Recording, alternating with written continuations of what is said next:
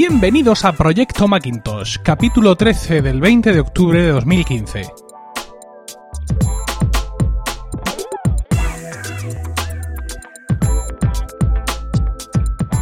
Muy buenas, mi nombre es Emilcar y esto es Proyecto Macintosh, el único podcast en español centrado exclusivamente en el Mac y en OS 10.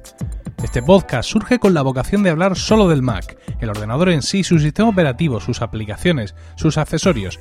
Esto es para los locos, los inadaptados, los rebeldes, que en un momento dado decidimos pensar diferente y optar por otra manera de entender la informática. Esto es solo para los que tienen un Mac. Nada de iPhones, iPads, relojes, coches, batidoras o cualquier otra cosa que pueda salir de Cupertino. Esto es para nosotros, los usuarios de Mac. Así que aquí y ahora y para ti comienza Proyecto Macintosh. Bueno, este es un episodio muy difícil de hacer porque si me descuido repito el anterior. En, el episodio 12 anticipábamos el nuevo hardware que ha salido y pedíamos las actualizaciones de aplicaciones de Apple, que también tenemos ahora con la excepción de, de GarageBand. Entonces, pues vamos a pasar un poco de puntillas mm, por encima de todo esto. Va a ser un episodio muy centrado en hardware, pero quiero, insisto, pasar de puntillas sobre todo esto para no hacerme muy cansino, ¿no? Porque los rumores eran, eran muy atinados. Tuvimos efectivamente la actualización esperada de los iMac de 21 pulgadas a pantalla 4K pero también los nuevos iMac 5K de 27 pulgadas con procesador Skylake, siendo los primeros Mac en llevar un ejemplar eh, de la nueva familia de procesadores de, Intel. Por otro lado, también actualizaron los, los, accesorios de entrada de datos, es decir, el teclado, el trackpad y el ratón, que sorprendieron a propios y extraños por sus características técnicas y por su precio. Sobre todo esto, pues la verdad es que ya se ha escrito y se ha dicho muchísimo, incluso yo mismo lo he dicho eh, en mi intervención en el podcast Puro Mac, en el episodio 366.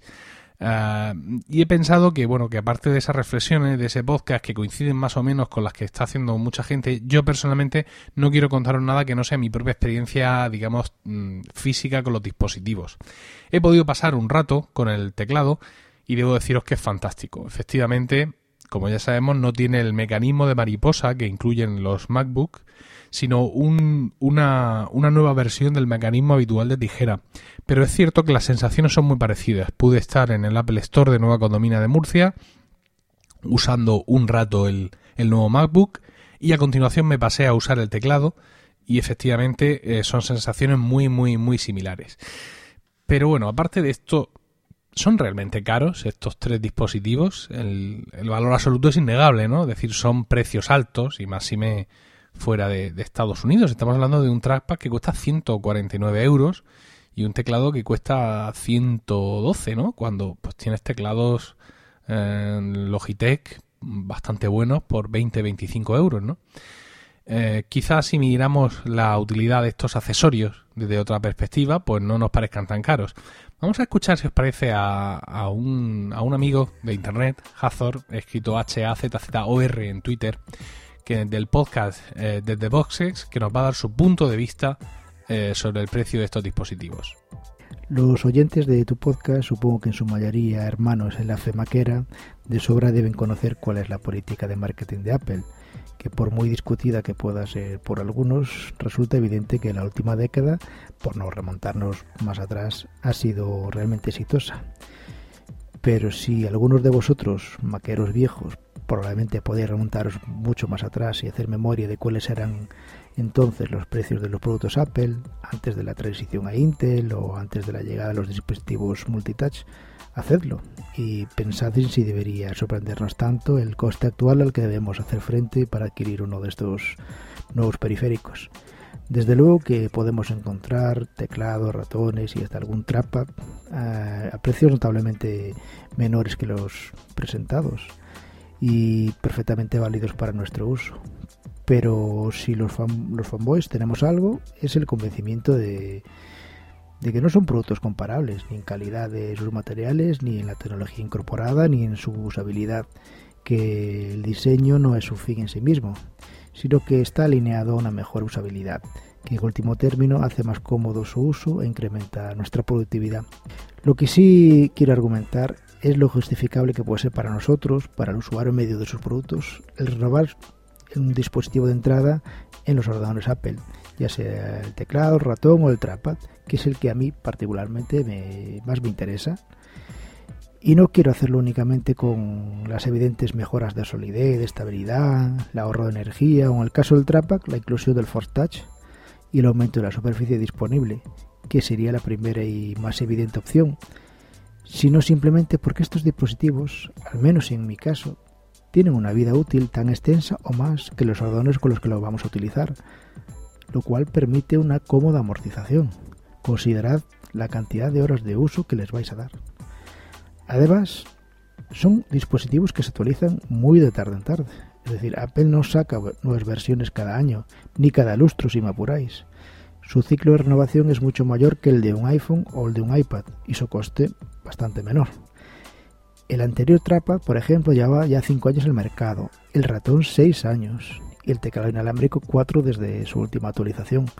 Con lo que, por ejemplo, yo puedo considerar adquirir hoy el nuevo Magic Trapad y esperar razonablemente utilizarlo un mínimo de 6-7 años sin temor a pensar en volver a invertir en un hipotético nuevo modelo. En resumen, sí, son dispositivos de un precio elevado, que requiere una cierta inversión, pero que si considere factores como la importancia que puede tener el hecho de que son el medio con el que interactuamos con nuestros Macs a diario, que se trata de aquello que manipulamos y nos conecta directamente con OS X, o el referido plazo de amortización, yo considero que es un dinero bien invertido por parte del público objetivo al que en principio van dirigidos, nosotros. Sin embargo, eh, tenemos otros puntos de vista que sí inciden en lo desorbitado del precio. Un calificativo que a estos dispositivos le ha sido otorgado tanto por usuarios como por prensa especializada. Escuchemos ahora la opinión de un oyente de este podcast, Pedro Castellanos. El ratón, el nuevo Magic Mouse 2, eh, originalmente el 1 costaba 69 euros y han sacado ahora el 2 que vale 89. 69 digo cuando salió en el mercado, luego ya lo subieron a 79 y ahora el nuevo, el 2, 89. La excusa de ellos es que ahora tiene carga, que no, que ahora lo puedes recargar con, un, con el cable Lightning normal, pero claro, ¿habéis visto dónde se tiene que cargar? Es decir, si lo cargas no lo puedes usar porque es justo en la base, como abajo, un poquito más abajo del láser. Entonces, también son, yo creo que es un fallo muy gordo de diseño por parte de Apple, que tanto que cuida cada detalle por dentro, por fuera del producto, Em, yo lo veo lógico, ¿no? Que se pueda a la vez un producto cargar. Es más, no tiene batería intercambiable. Si dentro de un par de años o un año este teléfono, perdón, este ratón, no se le puede cambiar la batería y, ya no carga, ya no admite carga, te vas a tener que comprar otro, porque no lo puedes usar mientras lo estás cargando. Por ejemplo, el Logitech MX Master, vale, es más feo, pero es muchísimo más ergonómico, vale unos 79 euros y sí que se puede usar mientras está cargando. Yo creo que está pensado muchísimo mejor o como el nuevo teclado inalámbrico que ha pasado de un coste de 69 euros que valía originalmente a 119. No es ni retroiluminado ni tiene ninguna novedad especial, que han cambiado ahora a una pulsación de tipo un mecanismo de tijera, pero vamos, mm, eh, que sí, que se escribirá muy bien, pero que no es justificable un teclado de 119 euros que es un teclado normal y corriente. O sea que es que mm, el de 69 euros hacía exactamente lo mismo. Y luego ya la joya que han sacado de estos tres accesorios clave, el Magic Trackpad, el nuevo, el 2, cuando el primero costaba 69 euros, ahora han sacado uno eh, recargable y con Force Feedback, de este Force Touch, que tiene la respuesta áptica por 149. O sea, 149 euros que es encima es una copia del Logitech Trackpad que hay para Mac o para PC. Y hace exactamente lo mismo que el primero, lo único que la superficie, pues que ahora sí puedes hacer clic en cualquier lado, pero ¿no ves un poco exagerada la diferencia de precio que había para un producto que puedes hacer exactamente lo mismo con el anterior, que tampoco trae ninguna novedad impresionante. O bueno, ya es que claro, si tú imagínate, ahora te quieres comprar un Mac mini y aquí teclado más ratón son 208 euros adicionales, o un teclado más un trackpad, si quieres son 268 euros. ¿Qué sentido tiene ahora un Mac mini para Apple? O sea, si es un equipo que quieres comenzar, ya te vas a los 800 o, o por ahí, creo, eran 500 y algo más esto. Como veis, se trata de dos puntos de vista opuestos, pero perfectamente justificados. Quisiera saber con cuál os identificáis más, ¿no? Y me gustaría leer vuestras opiniones al respecto en los comentarios en emilcar.fm. Pero bueno, eh, una vez que ha salido todo esto, tenemos que prestar atención al resto de la gama de, ordenadores Mac. Eh, están todos, digamos, actualizados, están todos en tiempo y forma. El Mac Pro vive su vida, el MacBook es nuevo, eh, el MacBook Air también está actualizado y nos quedarían dos ordenadores, digamos, un poco descolgados. El Mac Mini, por ejemplo, del que ya hablamos en el episodio pasado, quizá no tenga sentido pues que aparezca una actualización, digamos, forzar una actualización de este equipo con Skylake, porque no va a aprovechar las mejoras en optimización del consumo que trae esta nueva familia de procesadores y que son su principal eh, su principal caballo de batalla, ¿no? Da la sensación de que el Mac Mini parece que puede quedar encajado en un ciclo de, en un ciclo de renovación bianual, es decir, si tuvimos unos Mac Mini estupendos en 2012, como el que yo tengo, unos Mac Mini, mm, bueno, igualmente buenos, pero un poco decepcionantes, por así decirlo, en 2014, pues lo normal parece o podría ser que siendo como es un ordenador tampoco demasiado popular, Apple espere sin problemas a, a 2016 para renovar este, este equipo. Una suerte distinta es la que quizá eh, pueda correr el MacBook Pro con pantalla retina. Es uno de los pocos productos de Apple cuyo ciclo de renovación se está cortando. Tuvimos eh, MacBook Pro Retina en octubre de 2013, luego en julio de 2014 y este año en marzo-mayo los de 13 y 15 pulgadas en 2015. Quizá por ello cabría esperar una renovación del MacBook Pro Retina con procesadores Skylake para el primer trimestre de 2016. Por lo cual, si realmente no necesitáis ahora eh, renovar el equipo, puedes que esperar eh, te dé un interesante incremento en la duración de la batería.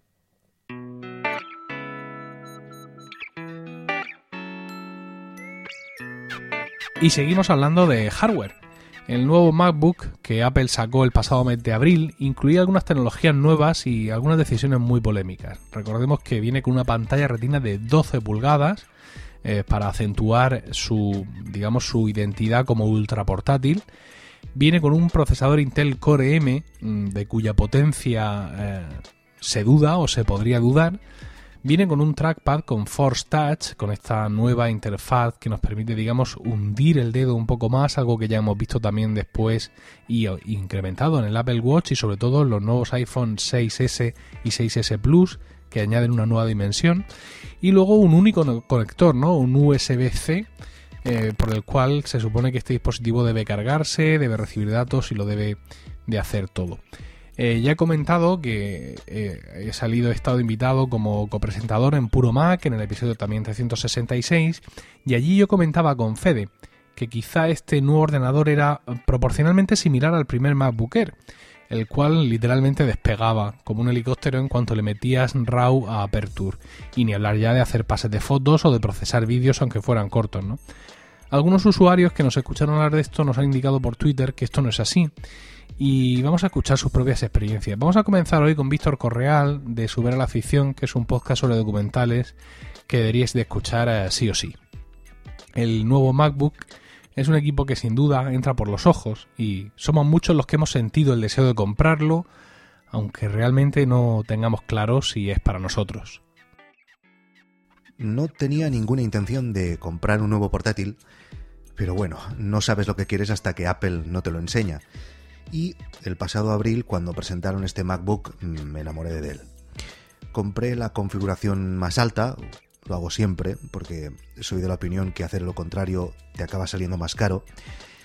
Y la verdad es que eh, en un principio no sabía para qué iba a utilizarlo, porque eh, yo trabajo diariamente con un Mac, también lo utilizo para el ocio.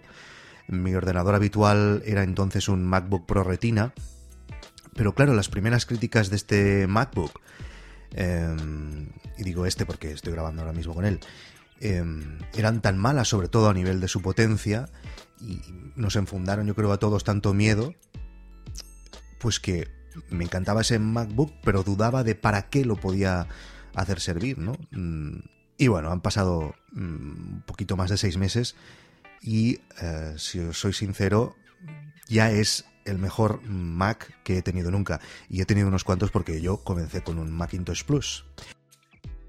Tal y como yo entiendo a Apple, em, yo no la veo como una empresa que haga ordenadores o que haga software. Es una empresa que te hace propuestas. Propuestas para modificar a mejor tu manera de hacer las cosas, aunque a veces esto conlleve eh, algunos sacrificios. A mí, sobre todo en primer lugar, me ha servido para hacer una reestructuración, por decirlo de alguna manera, de mi cadena de dispositivos Apple o mi pirámide de dispositivos Apple. Yo antes iba con un iPhone 5S, un iPad y un MacBook Pro. En el momento en que necesitaba utilizar algo en, movilidad, por ejemplo estaba en un avión, yo sacaba el iPad, no sacaba el MacBook Pro. Em, primero, con la llegada del iPhone Plus, eliminé los iPad. Y entonces, cuando estaba en un avión, sacaba el iPhone Plus. Entonces tenía solo el iPhone Plus y el MacBook Pro, sin iPad. Y ahora, finalmente, em, cuando estoy en un avión o en un tren o en donde sea, saco el MacBook, porque es como un iPad. Para mí tiene muchísimas más posibilidades que un iPad y la usabilidad a nivel físico es igual que un iPad. De hecho, creo recordar que mm, pesa lo mismo que el primer iPad o algo así. Y finalmente, ahora pues voy con un iPhone 6S y solo el MacBook, complementado con, con un Apple Watch. Sin duda uno de los aspectos más polémicos del equipo es el teclado con la nueva tecnología de Mariposa, un sistema que hace que las teclas tengan menos recorrido físico, lo que permite hacer un ordenador más fino incluso que lo que ya era un MacBook. Es un teclado con detractores y también con partidarios. El teclado. Mucha gente criticaba el teclado. Eh, yo me acostumbré a él y me gustó en, en cinco minutos. Muchos dicen que se parece al teclado de un iPad, pero yo era de los que en mi vida pude escribir nada en un iPad.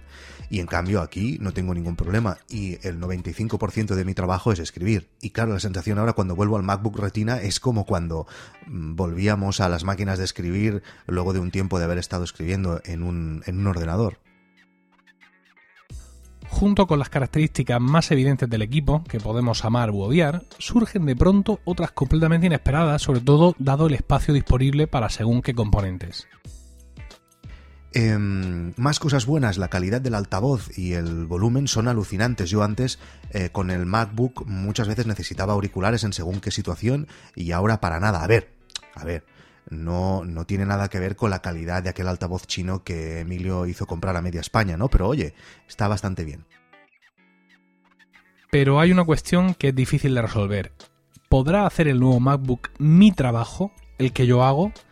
Eh, leer las reviews y los benchmarks difícilmente nos van a sacar de esa duda, pero escuchar a usuarios reales hablar de experiencias reales, sin duda, será de gran ayuda. Y si vamos ya a la potencia, que es lo que creo que todo el mundo está más preocupado, eh, sí, evidentemente hay ordenadores más potentes. De hecho, siempre habrá ordenadores más potentes que el que tú te compres, ¿no? Eh, pero yo estoy convencido que este ordenador sería mm, ampliamente suficiente para el 95% de la población. Yo tengo mil pestañas abiertas y 8, 9, 10 o 15 programas abiertos y nunca he tenido ningún problema. Además, edito en, Logic audios largos de una hora, etcétera, y, no noto nada. Eh, algún vídeo, evidentemente, supongo que eh, si montásemos un vídeo de dos horas mm, notaríamos diferencia y evidentemente las exportaciones seguro que se hacen más rápido en mi MacBook antiguo, no tengo ninguna duda. Pero yo creo que eh, la mayoría de nuestra percepción em, sobre la potencia de este MacBook ha sido muy influida por los análisis de estos, de los geeks, eh, que les gusta tener un, numerito muy alto en el Geekbench y si no, no están tranquilos. Pero de verdad, yo creo que no soy un usuario muy, muy soft y yo tengo de sobras con este ordenador. Respecto a la batería, mm, no, no, tengo ningún problema, no he tenido ni que mirar cuánto dura porque no, no me he fijado en eso, o sea, eso supongo que quiere decir que está bien. Y luego es una maravilla lo del silencio absoluto. Es un ordenador que, igual que estamos acostumbrados ahora con los iPads y los iPhones, que son aparatos que no hacen ruido, pues esto es igual, ¿no? Es un, es un ordenador que no hace ruido, ¿no? Y cuando te encuentras ordenadores que hacen ruido, bueno, no sé, ya me parecen una, una salvajada, ¿no? No debemos olvidar lo que ha dicho Víctor en su primer corte, que ha comprado el modelo tope de gama con 512 eh, GB de SSD y un 1,2 un procesador de 1,2 GHz en lugar del de 1,1. Ambos modelos tienen 8 GB de RAM, por lo que yo asumo que la principal diferencia es el espacio en disco y que por tanto todo lo que dice el rendimiento también debería operar para el modelo más bajo con procesador de 1,1. Em, los nuevos iMacs han supuesto de alguna manera para todos una pequeña decepción en cuanto a que incorporan eh, muy poco o casi nada las nuevas tecnologías del MacBook. Tengo la sensación que como que la industria se ha olvidado de este dispositivo. Em, hay muy pocos accesorios que lleven USB-C y, un claro ejemplo es que a día de hoy, al menos en el Apple Store de Passeig de Gracia de Barcelona, no hay ni una sola funda para el MacBook. Y han pasado siete meses desde la presentación de este ordenador. En la tienda online tardan cuatro o seis semanas a enviarte la in-case que yo quería y al final tuve que comprármela en, Montpellier cuando fui a comprar el iPhone 6S. Más cosas malas. Bueno, eh, claro, tiene solo una entrada. Eso, pues, por ejemplo, cuando grabo el podcast de Supera la Ficción, eh, no puedo estar cargando el ordenador al mismo tiempo. Eh, bueno, sí, eh, puede ser incómodo en algún caso, pero nada que no se solucione con un cablecillo de 6 euros en Amazon. Em, yo mm, fui de los primeros que corrí cuando Apple se cargó la disquetera y luego se cargó el, CD y, creo que mm, al, principio nos explota a todos la cabeza, pero luego lo acabamos entendiendo, ¿no? Eh, recuerdo haber leído algunas críticas al MacBook, algunas reviews, que decían que era ridículamente futurista. Para mí no hay nada, o sea, cualquier cosa que sea dar pasos adelante no puede ser ridículo, ¿no? Es, es evidente que vamos hacia un mundo en el que no es que no solo habrá uno, es que no habrá ninguno. Y yo quiero dar esos pasitos con Apple eh, con los ojos vendados. Hay solo una entrada, sí, no pasa nada, que todo el mundo se calme. Y bueno, esto es lo que opino del MacBook y mi experiencia con él durante estos meses, y bueno, y eso es lo que opinaré de él hasta que Emilio se compre uno y, nos diga lo contrario. Creo, Víctor, que habría que hablar con mi esposa para autorizar esa compra y no está el horno para bollos, pero tus impresiones coinciden mucho con las sensaciones que he tenido leyendo sobre este nuevo ordenador de Apple. Seguiremos conociendo en próximos episodios opiniones de más usuarios.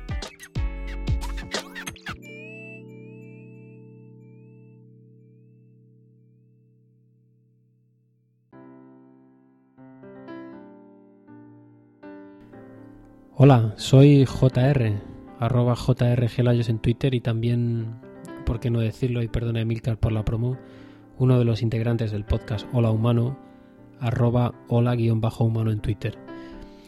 Mi primer Mac fue un iMac de mediados del 2007, uno de esos con procesador Intel Core 2 Duo a 2 GHz, con 1 GB de RAM y 250 GB de disco duro a 7200 revoluciones.